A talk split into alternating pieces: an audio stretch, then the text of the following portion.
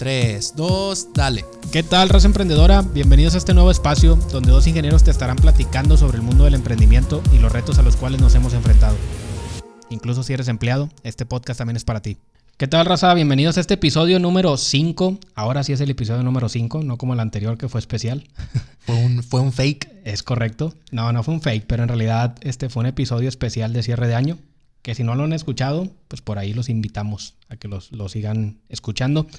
Pero pues bienvenidos a este episodio número 5. Digo, como ya es costumbre en este, en este podcast, pues se encuentra conmigo el ingeniero Molar. ¿Qué onda, Molar? ¿Cómo andas? Pues, ¿para qué te digo? Si ya sabes que ando al 200. Comúnmente grabamos los podcasts como a las que 6 de la tarde, 7 de la tarde. 6, 7 de la tarde. Oye, ¿cómo es que andas al 200 a las 7 de la tarde? No, pues tres cafés de arriba. Ah, no, pues ya. Ya, ya, con razón. este es el cuarto entonces. Ese es el cuarto. Ya, ok. Nada, no es cierto. Hoy nada más me tomé un café. Bueno, pues está bien. Digo, muy bien, pero pues es café negro con dos shots de, que- de expreso. Con... Expreso. nada más son los miércoles, no hay, no hay falla. Pues bueno, Molar, digo, para entrar un poquito aquí en el, en el tema, ¿qué temas son los que vamos a, a tratar el día de hoy? Otros redobles. A ver, pues venga. Los redobles. Hoy vamos a ver el miedo que tienen los godines a renunciar a su trabajo. Híjole. Porque todos tienen sueños guajiros de que quieren poner su negocio, pero al final, pues nadie renuncia, güey. Sí, digo, al final. Es una realidad que nadie renuncie. ¿Por qué? Por algún miedo. Porque tienen miedo. Es correcto. Quisimos dejar este episodio para inicio de este año porque de ahí nace el título de este podcast, Emprendelutos. Todos esos emprendimientos que se han ido pues al, al panteón, se han muerto. De ahí es donde nació este, este título, digo, sinceramente. ¿verdad? Emprender y ah, con algo de luto. Exactamente. Pero bien, digo, sí, está, está muy bueno el tema. Digo, ¿cuál, cuál es la, la dinámica? La pregunta va a ser, pues ahora sí que cuál, cuál crees que sea el miedo, viéndolo desde tu punto de vista de emprendedor, cuál crees que sea el miedo de, de que un godín renuncie o que digas, yo soy godín y tengo miedo a renunciar por esto, La seguridad. la seguridad. Sí, digo, el problema es la seguridad. El hecho de, digo, yo creo que no nada más, pues para emprender, ¿no? Digo, el hecho de todos los aspectos en la vida, cuando tienes algo seguro, pues el ser humano en cierta manera es muy cómodo.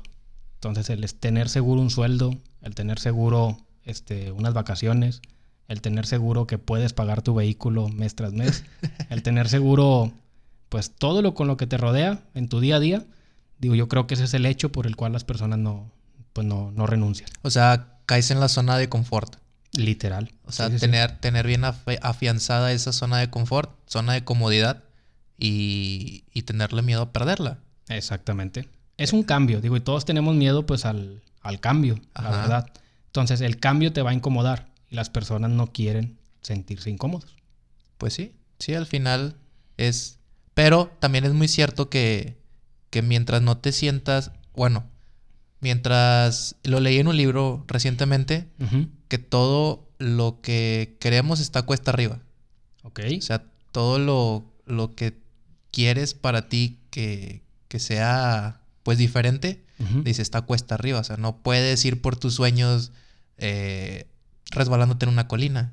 Ya. Entonces, como dices, pues estás en la zona de confort, estás pues ganando bien, eh, teniendo tus ingresos seguros al mes, y ya con eso tú te administras y bueno, ya pagas tu carro, pagas tu casa, pagas tus deudas, La salidita a comer. la salidita a comer, tus lujitos, tus Exacto. gastos hormiga. Exacto. Entonces, muy diferente a tener un negocio, una empresa, que todo sea variable y tú me puedes dar un ejemplo de eso o más información. Pero sí, digo, a veces en, en los negocios de emprendimiento o cuando emprendes, digo, pues no tienes todo seguro en comparación contra un empleo fijo. Y, y eso va para bien y para mal. ¿Por qué? Porque, digamos, a la empresa le va bien al cierre del año y las ventas se comportan, este, pueden ir normal, tablas, no hay problema, tienes tu sueldo. Vamos a decir mil pesos.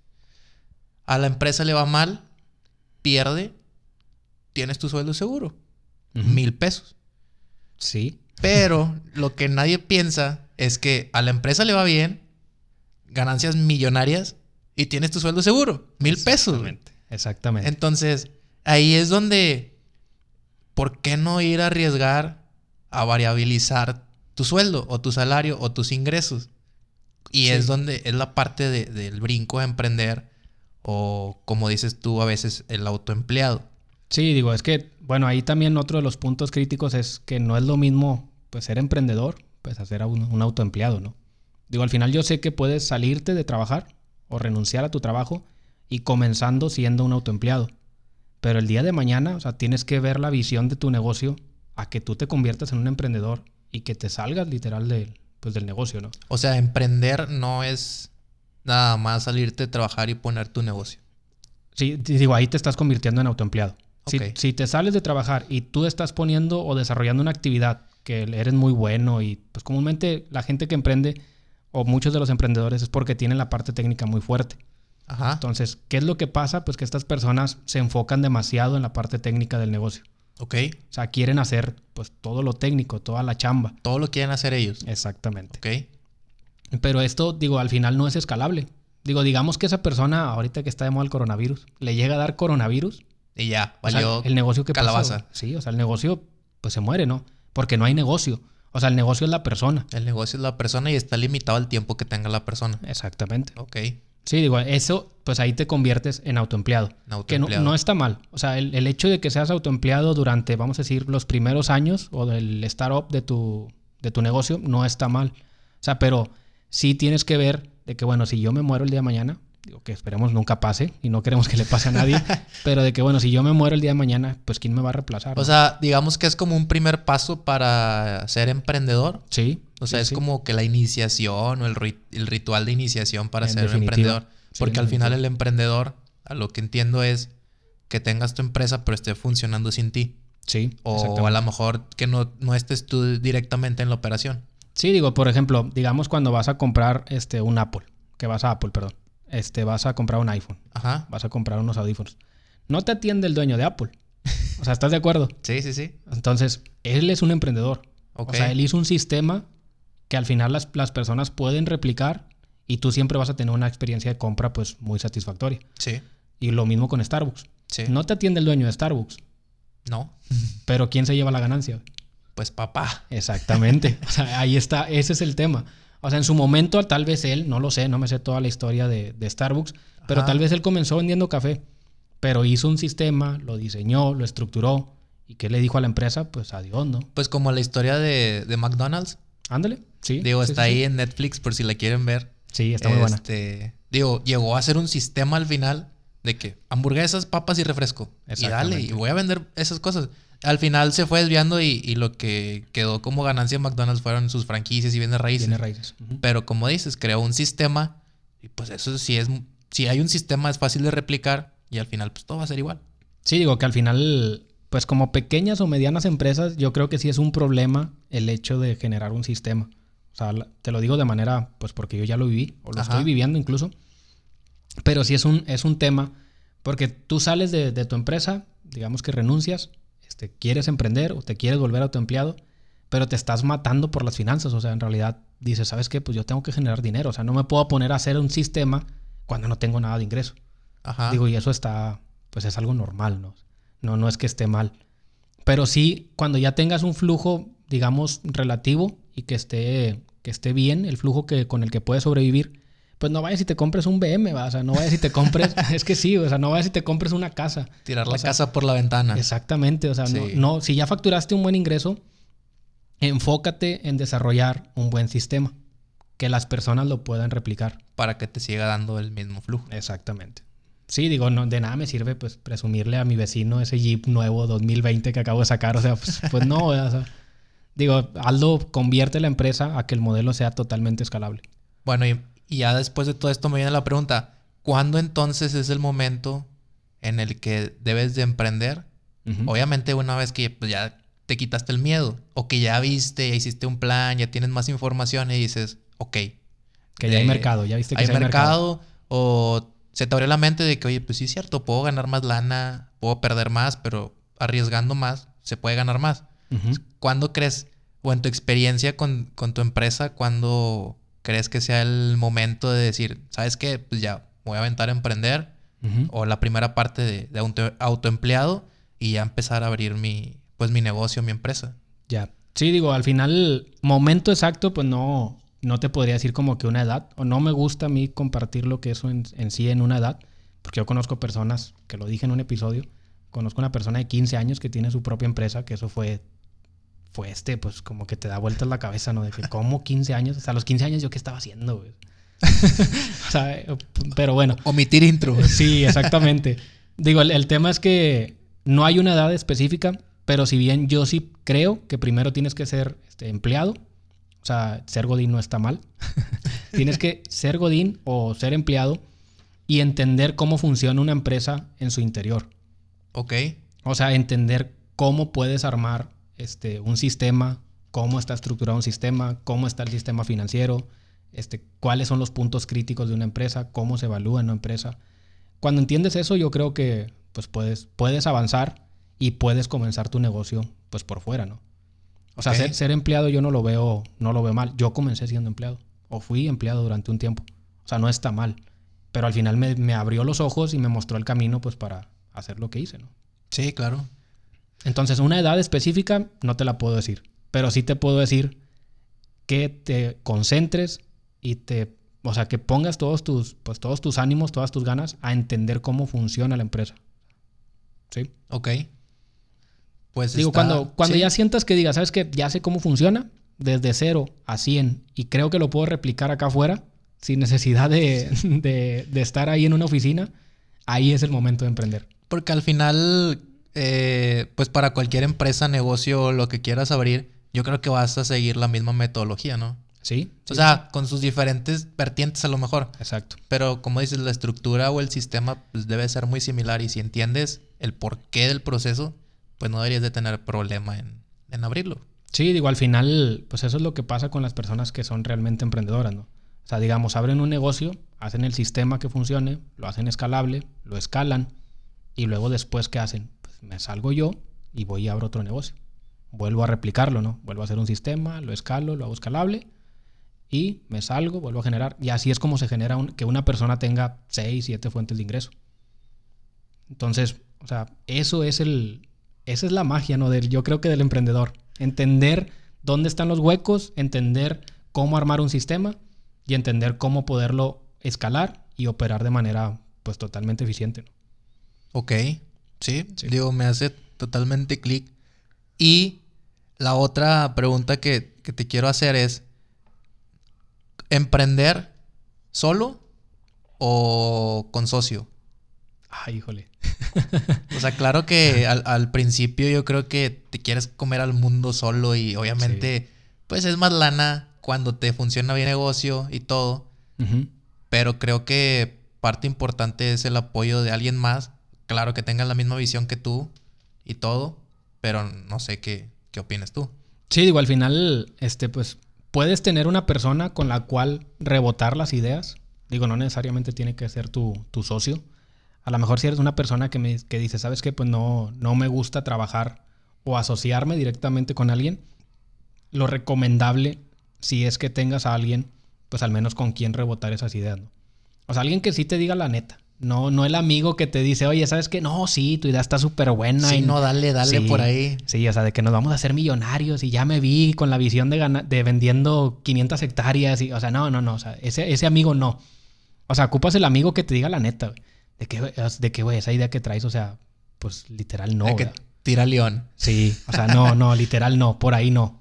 O sea, ocupas a ese amigo. O si no es tu amigo, pues que sea un socio. Pero un socio con quien puedas hablar de esa manera. Que, que le puedas decir, oye, mira, está esta idea. O sea, ¿cómo la ves? ¿Bien? ¿Mal? Digo, y para asociarte, yo sí considero que tiene que ser una persona con la que tengas mucha confianza. Sí, Y un consejo que yo leí en un libro es, asóciate con personas con las cuales tú te veas trabajando para ellos el día de mañana. ya. Entonces, eso, eso es clave. Sí, que no sea como algo de envidia, que haya Exacto. cosas intermedias, pues no, ni para qué empezarle.